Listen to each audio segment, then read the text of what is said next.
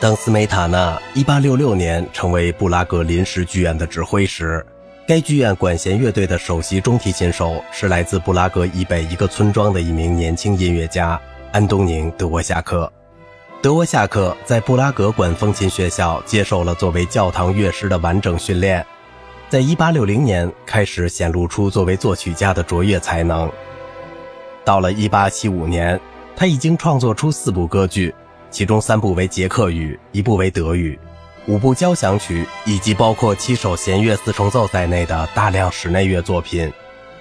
与其他留在故乡而非远走国外的波西米亚作曲家一样，德沃夏克最初并未引起国外音乐界的多少关注。1874年，他因获得奥地利国家奖学金而受到更为广泛的承认，而且更为重要的是，他也由此得到了勃拉姆斯和汉斯利克的长期支持。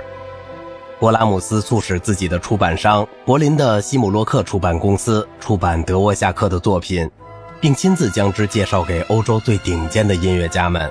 汉斯利克则以慈父般的指导建议和有力的关照来引领这位年轻同胞的职业发展。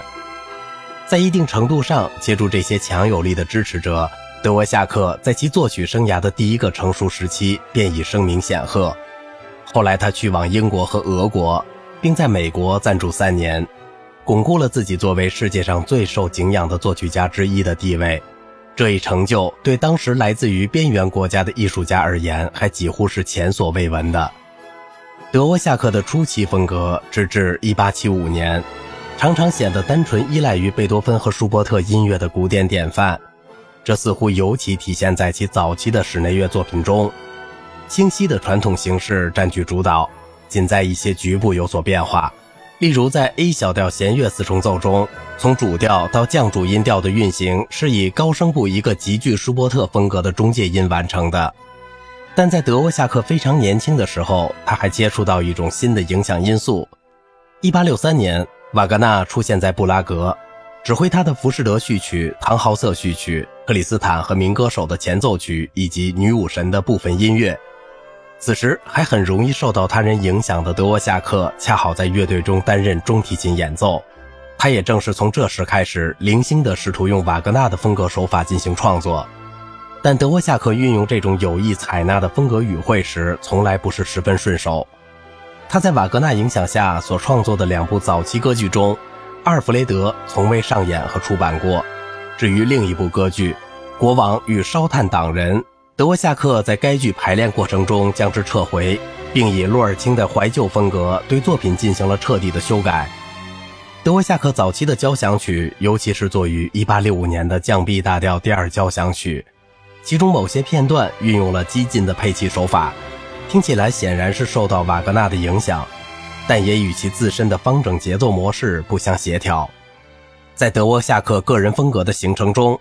另一个重要因素是他的祖国波西米亚及其周边地区的民间音乐。与肖邦一样，他最初给公众留下的印象也是一名具有异域风情的浪漫作曲家。他最早出版的作品于1878年问世，由西姆洛克公司出版，包括为人声和钢琴而作的《摩拉维亚二重唱》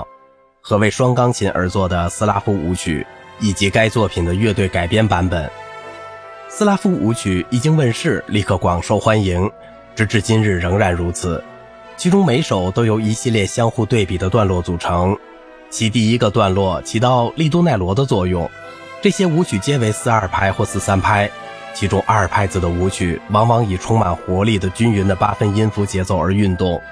三拍子的舞曲则常常带有弗里安特舞曲的三比二节奏效果。简单的三和弦模式主导了这些乐曲的旋律写作，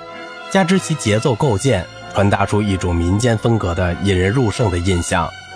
其中某些音乐显然非常接近特定的民间舞曲和民间歌曲曲调，例如弗朗蒂切克·伯纳斯在摩拉维亚的蒂西卡和佛伦施塔特地区找到的与斯拉夫舞曲第三首的第一条旋律近乎完全相同的舞曲曲调，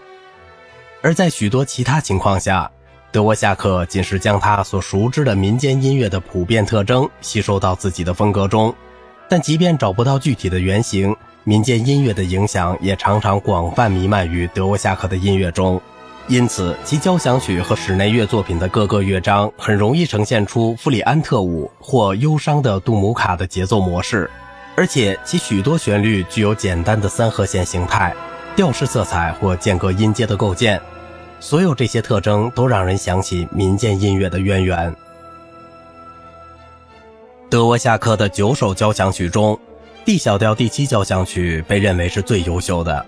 这部作品的主题乐思丰富，它以悲剧情调为主，